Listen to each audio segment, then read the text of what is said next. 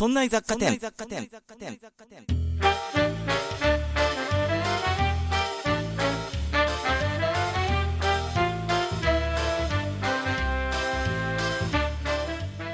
さあ、今週も始まりました。科学系ポッドキャスト番組、科学系ポッドキャスト番組そんな雑貨店。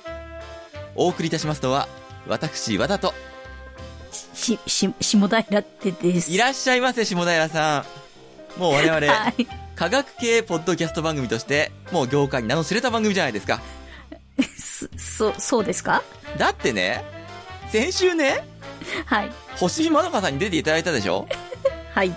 あの方ったらね、あの方ったらねあの方ったらねあの方ったらですよ、はい。ご自身の X 元ツイッターでね、ええ。科学系ポッドキャスト番組、そんな居酒屋にお邪魔してまいりましたなんていう風にして、宣伝するもんだから、科学系ポッドキャスト番組いいんじゃないですか？科学系ポッドキだってャスト番組ガチの惑星科学者がね、科学系ポッドキャスト番組だって言ったんだから。ね、うちはもう科学系ポッドキャスト番組として、宣言してていいんではないでしょうか。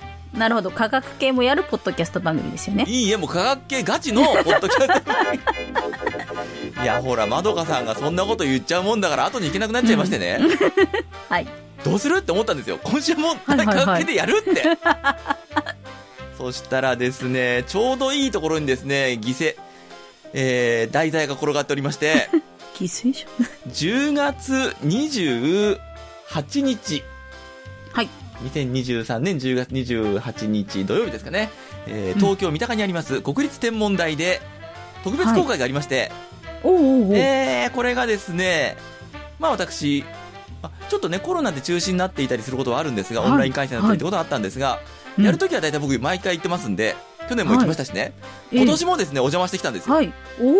で、えー今年はさらにですね、いろんな先生方に、食らいついてですね、お話を聞いてまいりましたので、今週はその様子を、はい。ね、あのなかなかね、行けない方も多いんですよ。えっとね、うん。人数制限かかってまして、はい。えっと、4000人だったかな、最大で。で、うん抽選になって、やっぱりね、その4000人だけが応募してくるわけではないので、いっぱい応募があったので、抽選になって、でね、理科の時間のね、そんな理科の時間 B の、吉安さんもね、応募してたんだけど、外れちゃったとかって言ってるぐらい、あいろんなところでね、外れた、外れたと。ね、ーうんうん。えーそんな中、私、えー当選いたしまして、当たったんですか。当たってしまいまして、で、行ってまいりましたので、はいえっとですね、今年はね、あの、行けなかった方、行った雰囲気で、はい。ね、ただですね、丸ごとそのコンテンツ喋ってるところを収録したのを流しますってわけにはいきませんので、うん、まあえー。多少編集したりですね、私が喋っている様子で、まあその時の雰囲気を味わっていただきたいと思っております。はいそ。れではそんな居酒屋店、科学系ポッドキャスト番組そんな居酒屋店、今週もそろそろ始めてまいりましょう今週も、科学系ポッドキャスト番組そんな居酒屋店へ、いらっしゃいませ。いらっしゃいませ。合わせづらい。科学系ポッドキャスト番組科学系ポッドキャスト番組。さあ今週も科学系ポッドキャスト番組。そんな居酒屋店こんな感じだといきなり言い慣れないことやるから。もう一回もう一回。はい。やり慣れないことをやるからねそういう目に遭うんですよ。この人はそんな雑貨店。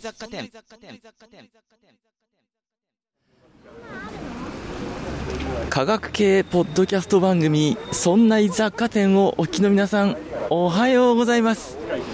店長の和田でございます。本日私は東京都三鷹にあります国立天文台にやってまいりました。今日はですね三鷹星と宇宙の日という特別公開イベントなんですね。というわけで今開門されまして私あの 開門時間前から並んでおりましてちょっと待っててくださいと言われて列に並んでおりました。でこれからですね中に入りましてなんと今回は取材の腕章がいただけるということでその腕章を腕にはめて堂々と今回は取材おはようございます、えー堂々と取材を行ってみたいと思います。行ってきます。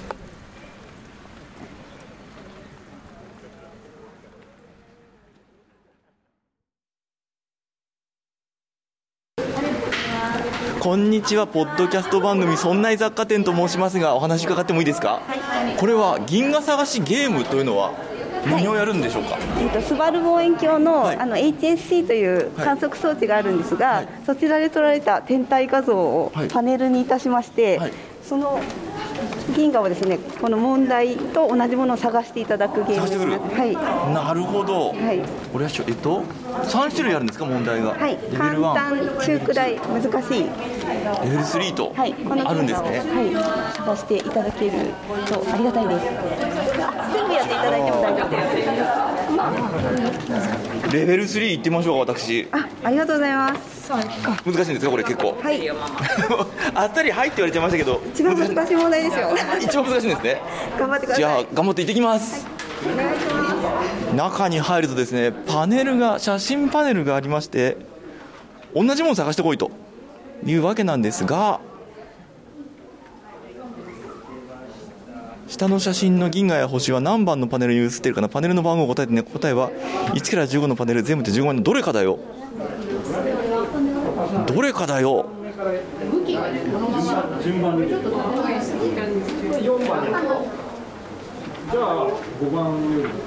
これ皆さんね簡単だと思ってるでしょう。あのね銀河がね1個写ってるんじゃないんですよ。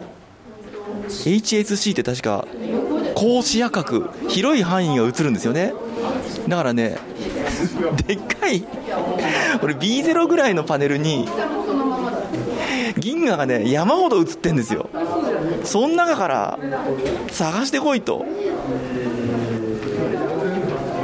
えー、これすいません。向きは向きはバラバラなんですか？いや、このままです。向きこのまま。よしそれだけヒントだ。頑張ってこよう。行ってきます。頑張ってください。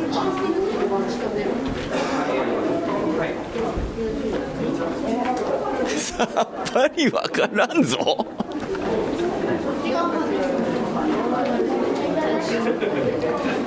これ私一番難しいレベルの銀河博士争奪編っていうやつに挑戦してますがとても銀河博士になれる気がしない。やだ次々と子供たちがこれだこれだって見つけてるんだけど。こっちやろこれさっぱりわからんぞ。後ろの方にあるやつあ一個見つけた気がする。一個見つけた気がする。多分一個見つけた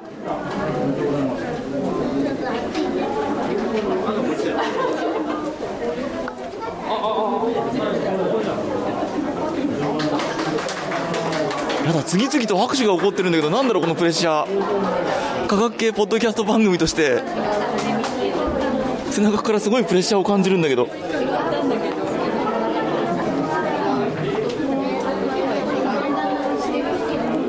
分かった。慣れてきた。慣れてきましたよ私。銀河系ハンターとしてだいぶ腕を上げてきましたよ。ということはこの間にあるな。うわこれ特徴ない。特徴的なね棒渦巻き銀河とかね中に星が光ってるとかってのは分かりやすいんだけどなんかなんとなくもやっとしてますよっていうのはね分かんないな。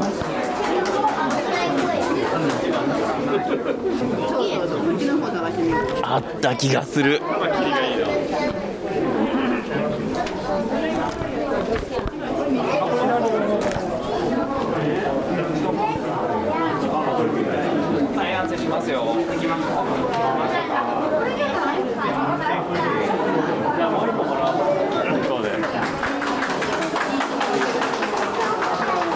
なんだよこのプレッシャー。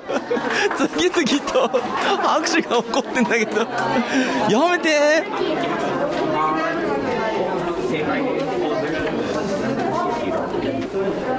途中にね HSC カメラ構造図なんてありまして。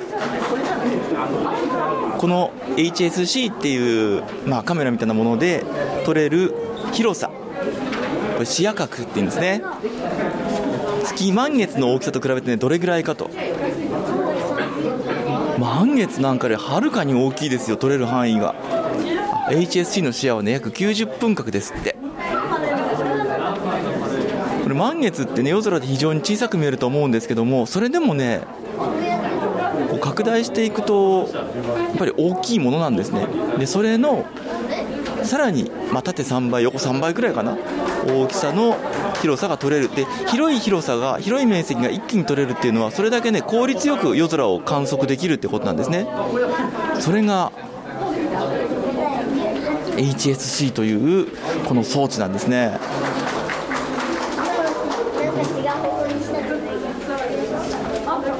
ああ似てるけどね。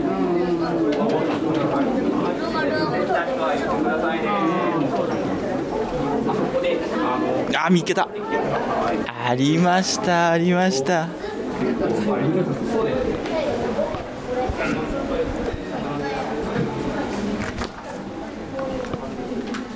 見っけましたあ、おめでとうございます。自信ありですじゃあ、どうですか？答え合わせを。はい正解です。やりましたねおめでとうございます。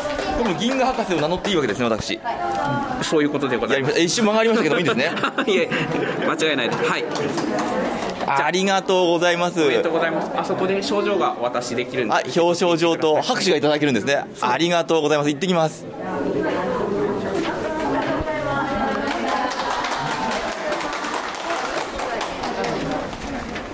やりましたありがとうございます。いきなり博士。やりましたすごいですね。あの博士の方に。あありがとうございますであありがとうございます。いきなり。ねあ一番こちら側ですね。ここですね。はい。はい。まずと。じゃあ一般にしていただいて。一般人です。はい。だはい。ね。力の差を見せつけてくれる。ありがとうございました。い やありがとうあこんなに盛大に祝われると嬉しいですね。ありがとうございます。ありがとうございます。ありがとうございます。ありがとうございます。こ国立天文台でこんなに拍手もらったの僕初めてですよ。ありがとうございます。やりました。ありがとうございます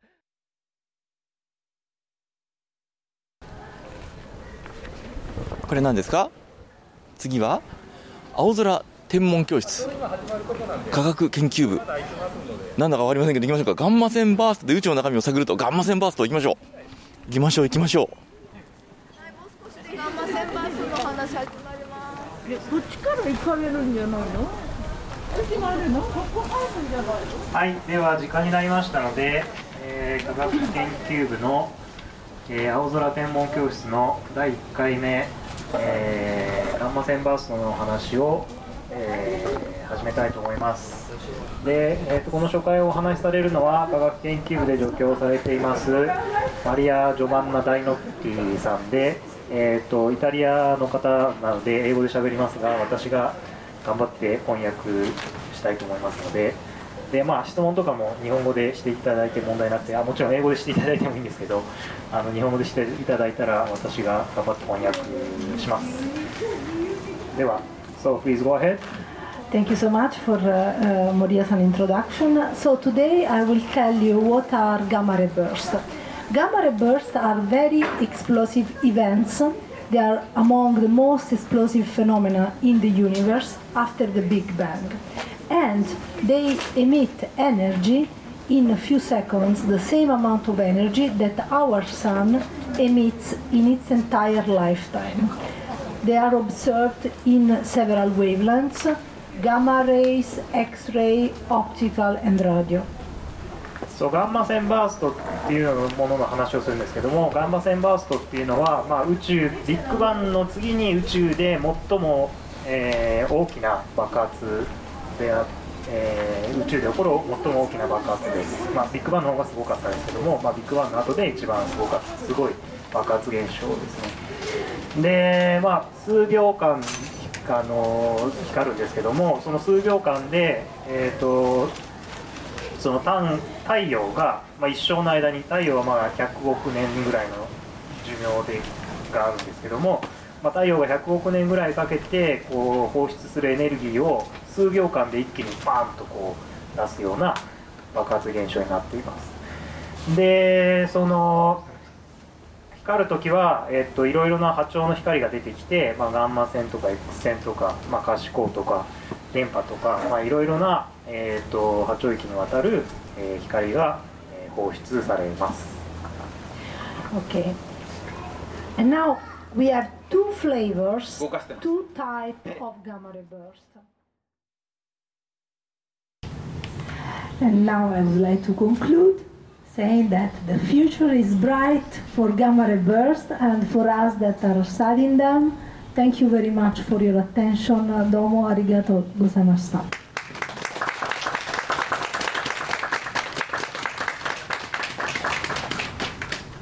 はい、ありがとうございました。では、あのご質問があればお受けします。はい。はい。ガンマ線バーストを放出した後のその星自体はどうなるんでしょうか So after the gamma ray burst, what happens to that star caused the gamma ray burst? So then it uh, arrives to become a black hole. えー、ブラックホールになるという答えです。はい。他に何かありますか？英語で質問していただいてもいいですし、日本語で。じゃ若い子か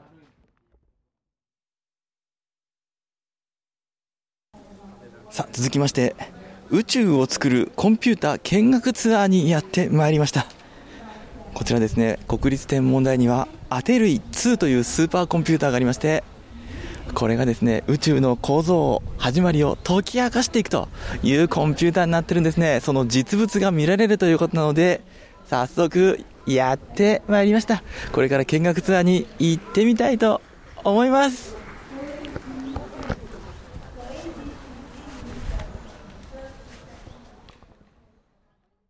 こちらどうぞお入りください。スリッパに履き替えてください。お願いします。中にスリッパに履き替えましたら、あのこのはい前のあたりでお待ちください。どうぞ皆さんお入りください。いや皆さんすごい音でしょ。これ目の前でねむき出しのコンピューターのボードがケーブルでつながってブンブン回ってるんですよ。うわ。よろしいですか？はい、はい、皆さんこんにちは。こんにちは。えっと天文シミュレーションプロジェクト CACM 伊藤と申しますのさっきより説明がちょっとあったかもしれませんけど天文学では基本的に望遠鏡を使って星を見るというのが一番基礎なんですけどそれだけではわからないことも結構ありまして宇宙の長い進化とかいろんな物理的なプロセスをコンピューターを使ったシミュレーションで再現するそういう研究を推進しているのが私たちの CMC という部署になります。でいろんなあの宇宙の現象があるんでそれに応じていろんな種類のコンピューターを準備するという体制で我々はおりましてまずその全体の構成の後ろの図に書いてありますのでちょっと後ろは振り返っていただくとですねちょっとこちらに押させていただきます。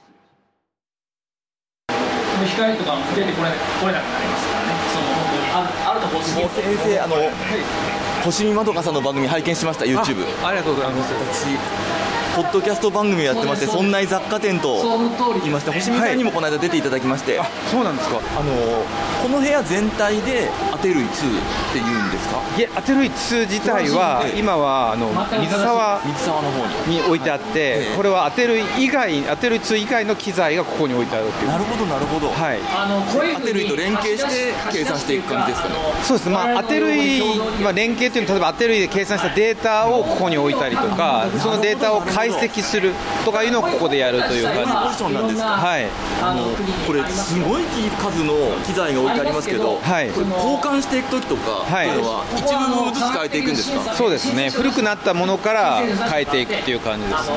現代の基準に考えて性能が落ちてきちゃったなとかはい、あとはい、壊れやすくなっていくので、はい、そういう古いものからどんどん新しいものに入れ替えていくっていう。なるほど。で、まあ、日本中心として世界中の人がこの計算機を使って天文シミュレーションをやっていく計算していく、望遠鏡は昔からそうですか。先生おかしなこと一つ聞いてもいいですか？はい。あのだるま何ですか？ああのだるまはあの深大寺のえだるまなんですけど、あのまあ、あそこそれはをちょっと見ていただくと、い。我々だけじゃなくて国立天文台全体常に狙われてます。はいはい。はい我々ラックの上にねだるまがあるんですよ 安定稼働って書いてまして 稼働って書いてあるだるま初めて見ました。なんかこれだけ最先端の機材が揃っててだるまがあるっていうこのミスマッチが面白くて。そうですね。まあ我々やるだけのことをやったらあとは神頼みというか。そうなるほど。まあ、あれは、はい、あの深大寺だるま市が有名なのでそこであの買ってきました。今片目が埋まってますけど、もう片目空いてますがもう片目埋めるのはどんな時なんですか？それは今のアテルイ2が退役する時ですお疲れ様と。はい。なるほど分かりました。ありがとうございます先生、はい、ありがとうございます。僕もガンダムは大好きです。あそうですよね。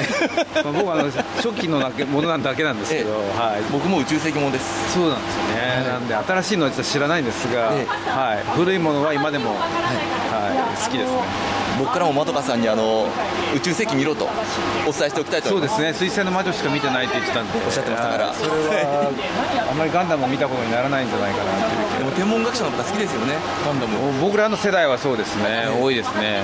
あの理性スペースガードセンターの方にもお話があったことがあるんですが、はい。浦川清太郎先生。あ浦川さんはい、えーガンダム好きだそうで。そうなんですか、浦川君はまあまあそうですね。僕より若い世代ですけど、まあそうですね。僕は横浜に住んでるので横浜の動くガンダムが近くにあるので、ええ。プラモデル送っておきました。机の上に飾ってくれてるそうです。あー僕はちょっとジオンなんですけどね。モビルスーツはジオン派なので、はい。ありがとうございましたありがとうございました先生。これからも頑張ってください。楽しみにしてます結果ありがとうを。ございますいや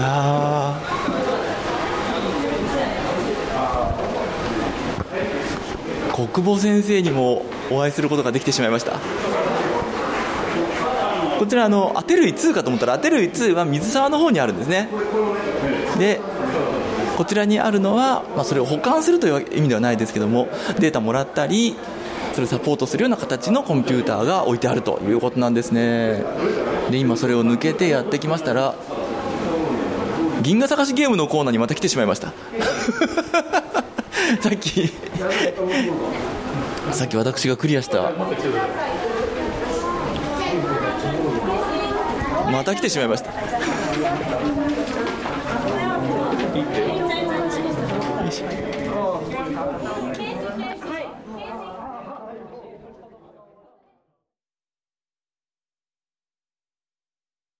地球は太陽の周りをまん丸な円を描いて移動しているわけではなくその軌道は楕円になっています。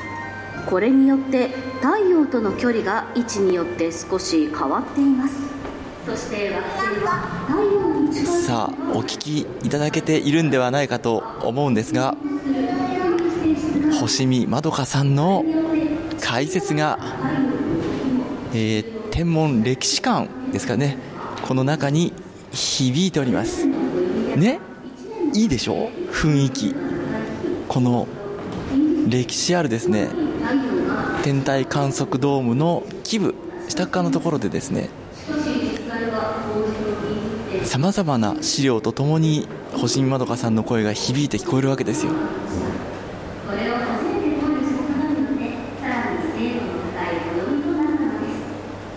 ねやはりですね。現場で聞くのが一番雰囲気があっていいんではないでしょうか、まあね、人数制限が撤廃されたりあるいは来年ももしかしたらね、えー抽選になるかもしれませんがもし当選したら来ることができたらぜひこちらにもですねお寄りください。いい雰囲気ですよここ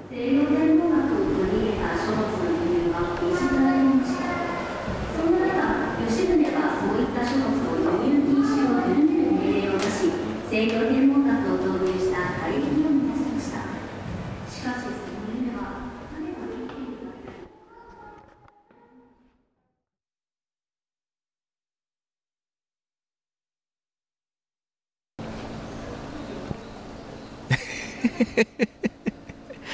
るでしょうかね。国立天文台では三角棒が流行ってるんですかね。今ですね、えー TMT クイズって書いてある、まあ、30メーターテレスコープ巨大なね望遠鏡を作ろうという計画があるんですがここのですね、えー展示棟に来てるんですけどもその入り口にいきなりですね金の三角帽をかぶった方が立ってらっしゃってあの方も先生なんですよ。学のある方なんですよ。三角棒流行ってるんですかね国立天文台は。行ってみましょう行ってみましょう。こんにちは。TMT クイズ。やりますか？ぜひぜひ。やりますか？読まないとでもわからないところあるなんと。結構本気ですもんね国立天文台さんのクイズって。はい。あのそんな難しくはないんですが。そうですか。さっ基礎知識では解けないです。さっき銀河を探せってのやってきましてあれも難易度高くて 後ろでバンバン拍手は上がるわプレッシャーはかかるわ。じゃあこちらでも頑張ってみたいと思います。TMT クイズ。1問目。TMT は 30m テレスコープのことですが 30m はどこの大きさ？これはもうだってあなた。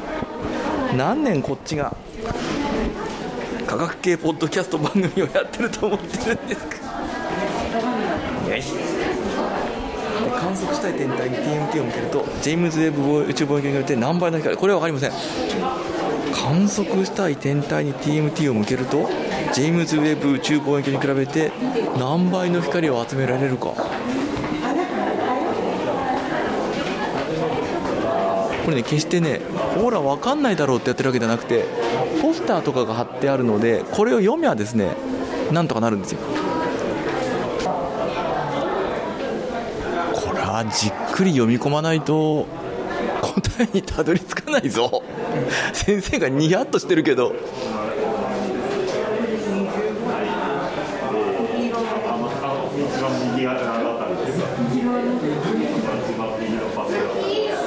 あ先生優しい。ヒントをくれる。ヒントをくれるけど TMT を使った観測で期待されるのはどちら？宇宙人と交信する。地球のような生命を宿す惑星を見つける。TMT は国際協力で作られます。日本が作るのはどっち？望遠鏡本体建物。どっち？と。日本はこっちじゃないかな。TMT にはいろいろな波長や方法で観測するための装置が付けられます。TMT の観測が始まった時最初に使われる装置はいくつある。第1期観測装置。第1期観測装置はいくつあるという問題ですね。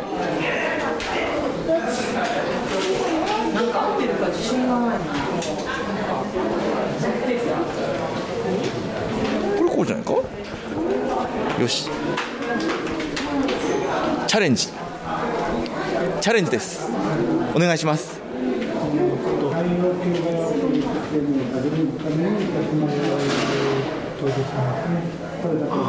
あこれだけちょっとああ。のこれね正解です全部あのあじゃあこれが違うんですか？あじゃあ本当はこっちです。こっちですか？あのこれちょっと難しいので、はい、あ正解すると。ありがとうございます。えー、とあ回答があるんです。ありがとうございます。ありがとうございます一問間違えてしまいました。一問間違えてもう3箇所はもらえます。ありがとうございます。ありがとうございます。3箇所はですね TMT のクリアファイルがもらえるんですね。ありがとうございます。ここは何ですか？みんなの天文学と書いてありますよ。こんにちは。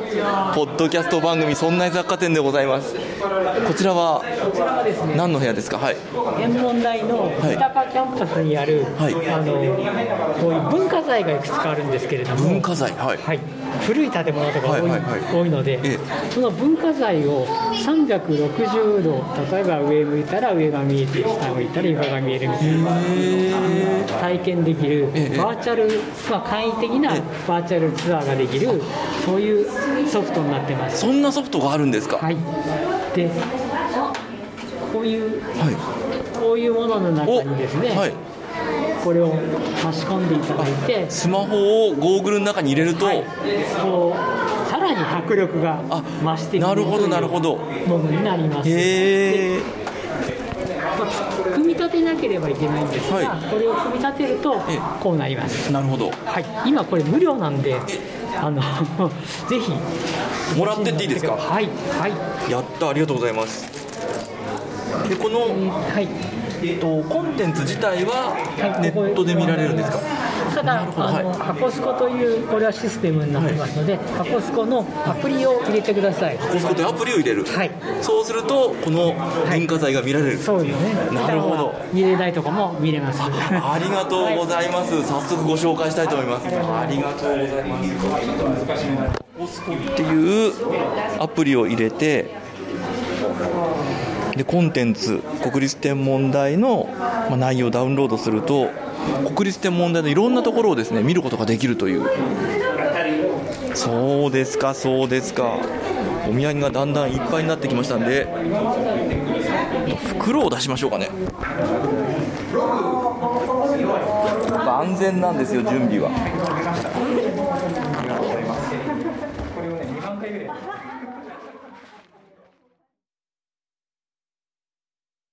こんにちは。ポッドキャスト番組、そんな雑貨店と申します。ポッドキャスト番組、そんな雑貨店と申します。はいいつもお世話になってあます。お世話になりますありがとうございますこちら、アルマ望遠鏡ア。ルマ望遠鏡ですチリのアタカマ高原にある、あの電波望遠鏡ですか？ああよくご存知ですどうもありがとうございますあ電波望遠鏡その通りですそっちはいの展示、じゃあ早速中で拝見いたします。ありがとうございます。ありがとうございます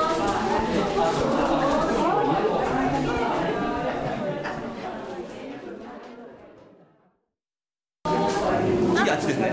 あ、あ、これですね。あ、あやっていただいて、はい、そうなんです。はい。ここで。そうですね。はい、あ、あっちからですね。はい、どうもありがとうございます。いや、何やってんだって思うでしょ？完全にね、スタンプラリーをエンジョイしてました、私今。アルマ望遠鏡っていう電波望遠鏡があるんですね。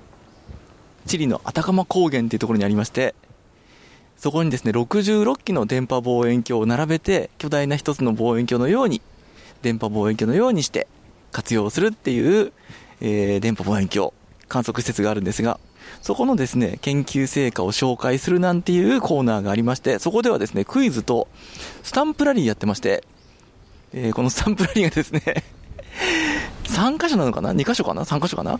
で、えースタンプを押していくと一つの図柄が完成するってやつなんですが、私ですね、割と適当に押してしまいまして、適当に押しちゃったもんだから、えー適当に押し続けないと図柄が完成しないという苦行を自らに課してしまいました。ね、先生もね、適当を再現してくださいって言ってましたけども、できるかいと思いましたが、なんとかですね、なんとか今のところ再現してますよ。でね、今、えー、アルマ2なんていうプロジェクトも動いてるんですって。新しくね、作ろうっていうんではなくって、さらにそれを活用していこうっていう、そういったね、まあ、プログラム上の更新っていうのかな。なんていうのをね、やってるそうですね。でも面白い話また聞けましたね。あのね、技術者の方というか、あの天文学者ではないんだけれども、プログラムの面からそういった活動してるんだと、仕事してるんだって方にお話を伺いまして、その方曰くですね、以前のデータでも、アルゴリズムが進歩していくことによって、より、えーまあ、データがよく研究できたりするってこともね、あるんですって。ほら、はやぶさとかね、それから、まあ、アポロ計画なんかで、月とか小惑星から土、砂を持ってきたでしょ？で、あれって地球にある限りはですね、どんどんどんどん観測技術が進化していくので、より細かく、あるいは新しい発見をすることもできるんですね。で、それは実物の、現物の砂があるからそれができるんですが、さらにはですね、とプログラムの方でも、データがあれば、プログラムが進歩すると、より細かく研究することができたりするっていう、そういったこともあるんですね。なかなか面白いです。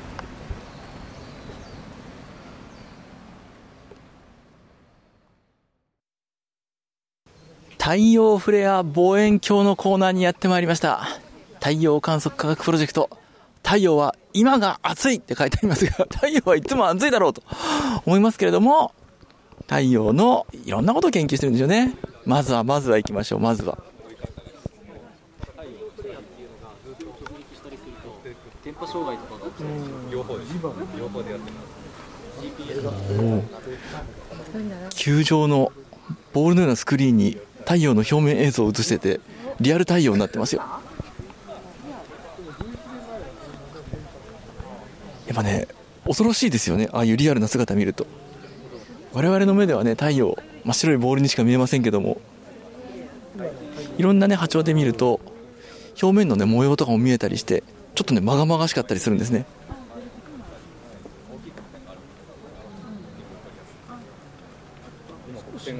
あこちらでは今日のお日様今のリアルタイムでの太陽の様子。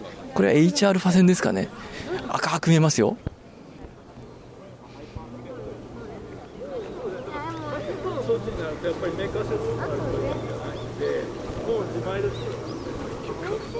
いろいろな波長で見た太陽なんてのがありますね。連続光とか G バンドとか CA2K カルシウム2カリウムですかね。カルシウムの経線。それから有名な Hα 線。Hα 線で見ると真っ赤に見えるんですよね。なんていう様子が今展示されてます。これがですね屋外だもんですからガンガンに太陽を浴びて太陽を味わいながら太陽の展示を見るっていう素晴らしいコーナーになってます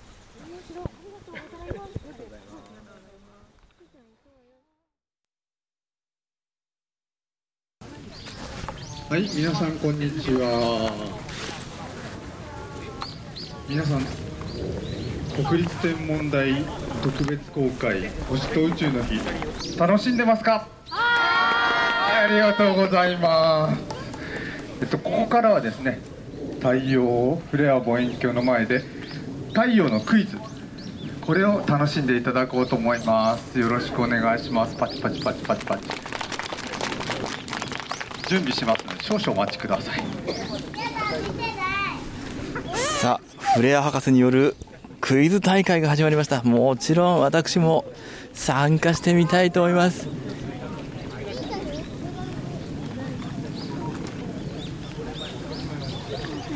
はい改めましてこんにちは。私の名前はフレア博士です、えー太陽のフレアを研究しています。皆さんがこれ今目の前にある望遠鏡。この望遠鏡も太陽のまあフレアだけじゃないんだけど太陽のいろんな現象を観測して研究しています。はい。今日はクイズでねこの太陽の勉強太陽フレアの仕組み太陽フレア望遠鏡がどんな風な観測しているのかなっていうのを皆さんに勉強して帰ってもらおうと思います。よろしくお願いします。それではこれからやるクイズは丸×クイズです。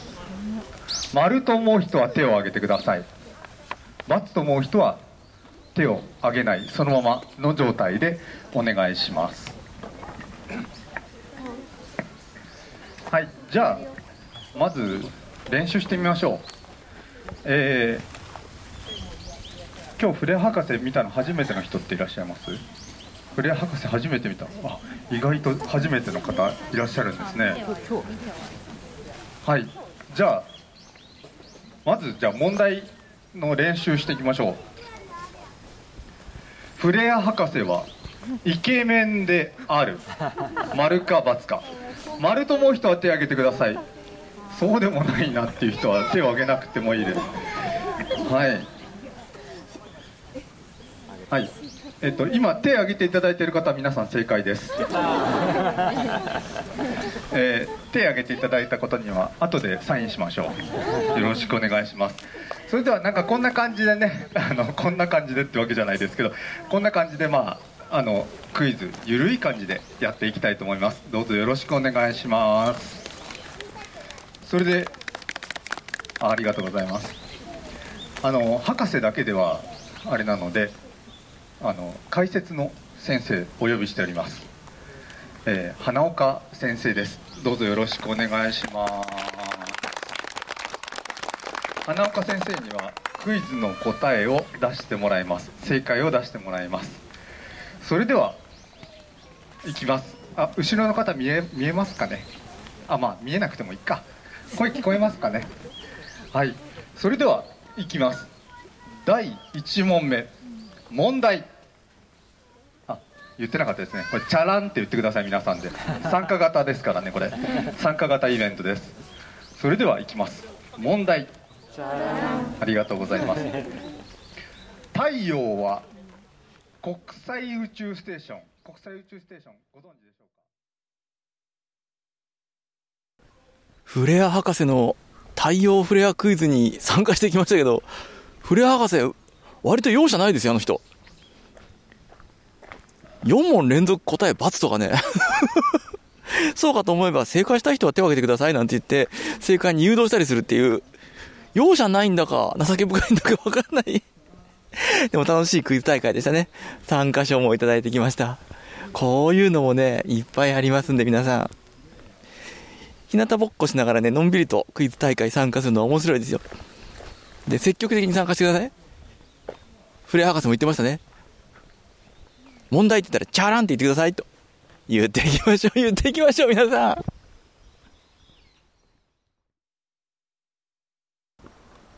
というわけで、えー今年もたっぷり楽しんでまいりました。国立天文台星と宇宙の日2023。えーなかなか抽選だとお越しになるのは難しいかもしれませんが、もしね、抽選でなく、う誰でも参加できるってなったら、ぜひとも足を運んでいただいて、で、ここに来るとですね、いろんなお話を伺いますし、いろんなものを見て、わけわかんなくて、僕なんか半分以上わかりませんからね。半分以上わかりませんけれども、そういったものを見て、なんかワクワクするという思いをしていただければいいんではないかなと思います。で、特別公開だけでなくてですね、普段から部分的にではありますけども、一般見学することができますし、で、今日は逆にですね、特別公開の日はお休みなんですが、生協がありまして、売店がね、そこではですね、国立天文台グッズも売ってますから、私も T シャツとはですね、それから、えートイレットペーパーとか 買って帰ったことがありますが、そういったところも楽しめますんで、ぜひともですね、お越しいただければと思います。そして何よりも、普段から星を見上げていただければなと、このように思っております。というわけで、本日の国立天文台星と宇宙の日2023にお出かけしてきましたのコーナーでした。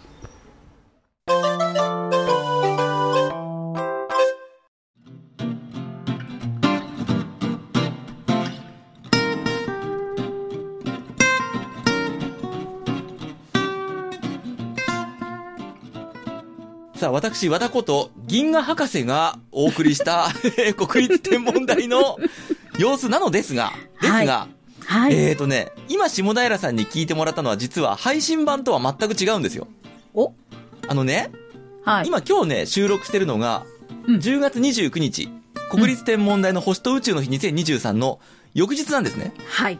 えー、素材がね、はい。えれたっぷりありまして、えー、8時間ぐらい素材が うん、さすがにあってですね8時間は聞こえ、聞けないな。それ、あの、下寺さん用にっつって、はいとりあえず、こんな感じですっていうのを、ええ、ね、えー、30分40分にまとめたのを聞いていただいただけなので、ええ、いただきました。編集がね、乱雑な感じのね、非常にこう、乱暴な感じのブツッブツッって切れてるっていう。だからね、下平さんに聞いていただいたものには、入っていないコンテンツがいっぱいありまして、お、はい。えー、だってね、今日多分ね聞いていただいたのにあるかなこれね、今から編集するんでわかんないんですが、今回ね、開発棟なんていうね、はい。ところにも行きまして、これね、国立天文台とか、あるいはいろんなところで使う部品を作ったりしてるとかね、機器を作ってるとことかね、そういったところにも潜り込んできましたので、はい。えーっとね、下平さんバージョンにはその辺入ってなかったはず。どうだろう皆さんに聞いていただいたのに入ってる。うーんとね、その8時間を今からね、編集するんですよ、私。そうですよね。編集するってことは何度も聞き直すってことですよね。そうなんですよ。でね、8今日がね時間を、10月の29日でしょ？はい。で、これ配信になってるのがね、間に合えばですが、あっさり間に合わないっていう可能性ありますからね。11月1日なんで、あ、10そうですね、11月1日なんですよ。はい。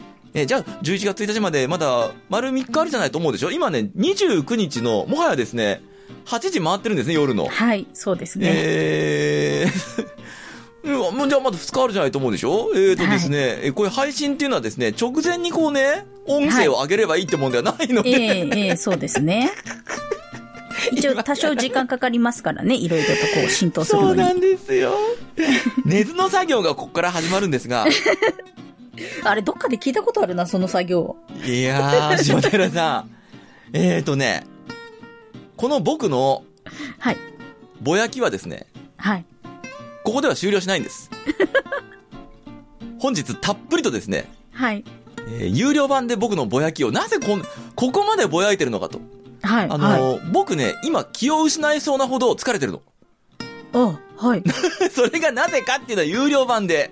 ええ。ね、えー、そうですね、今日はですね、あのー無料版聞いてるよっていう人、無料版しか聞いてないんだもんっていう人はですね、はいあの、頑張れっていう、なんだか知らねえけど、頑張れっていうメールをお寄せいただければと思うので、はい。えー、ぜひともですね、そういったメールをお待ちしております。じゃあ、下平さんから、頑張れのメールをね、えーお送りいただくための、えーメールアドレス等をよろしくお願いします。はい。この番組、そんな雑貨店は毎週水曜日の配信です。番組ではご意見、ご感想、取り上げてほしい話題など、メールをお待ちしております。メールアドレスは、雑貨 0438.jp、zakk アットマーク、数字で 0438.jp です。そんないと名の付く番組は他にも、そんなことないっしょ、そんない理科の時間 B と2番組あります。そんないプロジェクトというフレンズでお送りしております。そんないプロジェクトの各番組は audiobook.jp から有料配信も行っています。有料配信版には通常の配信に加えて、ここでしか聞けないおまけ音声がついておりますので、ご興味ある方はぜひ登録してお聞きください。そんないプロジェクトのホームページからも各番組は過去に配信していた番組をお聞きいただけます。ホームページアドレスはそんない .com、sonnai.com となっています。また、ラジオトークやスタンド FM などでも活動しておりますので、ぜひ検索してお楽しみください。はい、ありがとうございました。はい。えーと、8時間素材があるって言ったでしょ？うん。これね、どんなに切り詰めようがね、まあ、長くはなるわけですよ。はい。なので、えー完全版をですね、お今後何らかの形で、はい。えー発表したいと思っておりますんで、はい。この続報も待って、だって本当に長いんだから8時間って。これを切ったり貼ったりしてね。そうですよ。ね8時間ってね、普通の、あの、仕事する人の時間ですからね。そうでしょ？1日の就業時間でですよ。はい。そしてね、はい。この後ね、国立天文台の、えーお話とは全く関係ないおまけがつくんですよ。これ無料版の方々はですね、この後すぐにつきます。はい。で、これ聞けばね、はってなると思うし、その、和田がこんだけ大変だったって言ってる一旦はね、わかるかもしれない。うん。で、えーオーディオブック限定版を聞いてらっしゃる方々は、えー一度ですね、一旦、えー私のぼやきを聞いていただいて、ねなんでこんなことになってるんだと聞いていただいてからですね、おまけがつきますんで、えー心して聞いてください。心強く持って。心を強く持って、はい。えー聞いてるだけで疲れます。ね。えーそんなわけでございまして、そんな雑貨、科学系ポッドキャスト番組、そんな雑貨店、今週はこれで閉店のお時間にしたいと思います。そんな雑貨店、お送りいたしましたのは、和田と、下平でした。それではまたのご来店を、おお待ちしております。す。来週も科学系でやる？やりますか？予定としてはできるんだけど。おお。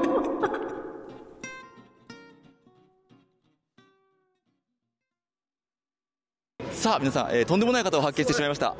ねえー中山さんとおっしゃいまして、ND ロードスターの、えーデザインをなさって、その後主催やって、今は今デザイン本部長デザイン本部長、はい。すごい方を捕まえてしまいました。で、今ですね、えー僕がうっとりしていたマツダアイコニック SP、これのデザインも中山さんが。はいもちろんそうですね、はい。いやもうかっこいい。ありがとうございます。めちゃくちゃな格好です僕時間を忘れて20分ぐらい眺め眺めちゃいました。あーありがとうございます。そのぐらいかかりますね。見るとね。素晴らしいかっこよさですね。ちなみにあの上にも上がれますから。上がりました上がりました。上にから見るとさらにかっこいいですよ。かっこいい。あのーこの言葉が適切かどうか僕はデザインのことが全く分かんないんで、失礼かもしれないんですが色っぽい。あありがとうございます。そうですね色から何から、あの曲線から色っぽいったらないんですが、あれ中山さんがデザインされた。まああのデザイン本部長なんで、はい。まあ、リーダーとしてリーダーとして。いろいろなメンバーと一緒にデザインしたというものです。どういうところに力を入れて今回デザインなさったんですか？まあ、今回ねあの名前がアイコニック SP っていうのを示している通りですけど、あの SP っていうのはスピリットとかスポーツとかスピードとかっていう言葉をかけてるんですよね。で松田のそのスポーツとかスピリットを、まあ、表現した、えー、とアイコンだと、ちょっと逆に読んでもらった方が分かりやすいかもしれませんけども、そういうアイコンとしてデザインをしたんです。で松田のスポーツカーっていうとやはりロードスターとなんとなくロータリーエンジンのものがありますよね、ですからその2つを、えーまあ、アイコンとして、えーデザインをしてでこういう車を作りたいので、えー皆さん協力してください。サポートお願いしますというそういうあのメッセージを込めた車です、はい。俺たちはこんなもん作りてえんだと。そうです、まあ、作りたいんだというかあのきっと皆さんを求めてますよね、っていうようなこれでしょ？ことすよね、はい、欲しいのこれでしょ、はい。その通りあなたたちこういうの好きなんでしょ？その通りです。大好物です。あありがとうございます。これはエンジンは？えーとエンジンじゃないんですか？ツーローターのロータリーエンジン。ツーローターのロータリーエンジン？はい。えじゃあ内燃機関？来年期間で発電をして発電をして。で、えー、と後輪にあるモーターを回して駆動します。じゃあ FR ですね。そうなりますね。はいはい。でもあれ、まあ、これは小モデルだとは思うんですが、あの屋根から後ろのリアのバンパーの方まで一体じゃないですか、はい、あんなプレスできるんですか？あのまあ小モデルっていうのもあるんですけどもともとマツダってコスモスポーツの時からもはい。そうなんですけども、ええ。いわゆる B ピラー太い B ピラーのトレと屋根の間に継ぎ目がないんですよね、これはやはりマツダの、えー、とスポーツカーの、まあ、伝統みたいなところがあってあそこは別の部品なんですけども、えー溶接した後にサンダーで削って消し上げをして継ぎ目をなくして作ってました。それは初代 RX72 代目3代目の RX7 もそうなんです。FD そうでした。僕 FD も乗ってたんですよ、ええそうでしょ、なので継ぎ目がないっていうのはね、あのまあ、そのスポーツカーの一つの、まあ、アイコンなんで、え今回も取り入れてます。デザインの表現。今後こういうテイストのやつが松田さんから出てくる？出てくるといいいいと思いませんか？といういいです。っていうご提案です。これ見たいですもん走ってるとこ。ですよね。街中で。ですよね。僕あの車今すぐなでくり回したい。だあなでくる。撫でるととてもいいと思いますよ。でしょ？はいあの以前 F えっと ND ロードスターの、えーまあ、発表会みたいなもので中山さんが、のフロントのですね口の下を撫でながら、皆さんワックスかけるとき ここ気持ちいいでしょ？ってああ同じ血流れてると思いまああもうこういう意味で言うとすごく気持ちいいと思いますよこれは。えーあの脇腹とかはね。ねもうなでなでして。なでなでしたい。ワンちゃんとかでもねななでなでされると気持ちよがりますからね、はい。車も気持ちよがってくれるんじゃないかと思います、じゃあ皆さんのお声が強く大きければそうです。このテイストが生かされていく。その通りです。いやーぜひ応援していただきたいぜひ、じゃあ松田ファンの方にちょっと一言いただいてもいいですか？えーっとですね、あの自分たちが作りたいものというよりは、皆さんが欲しがっているものを作る方が幸せだと思うんですね、ものづくり屋としては。なので、えーっとこれをえー世の中に出すために、まあ、応援していただきたいと、えーぜひ、えー応援の声が強ければ強いほど、この車は実現に向かいますし、実現が早まりますからね、あのぜひ応援してもらいたいなというふうに思います。あーもう皆さんで声を上げていきましょうというわけでデザイナーの中山さんにお話を伺いました。中山さんありがとうございました。ありがとうございます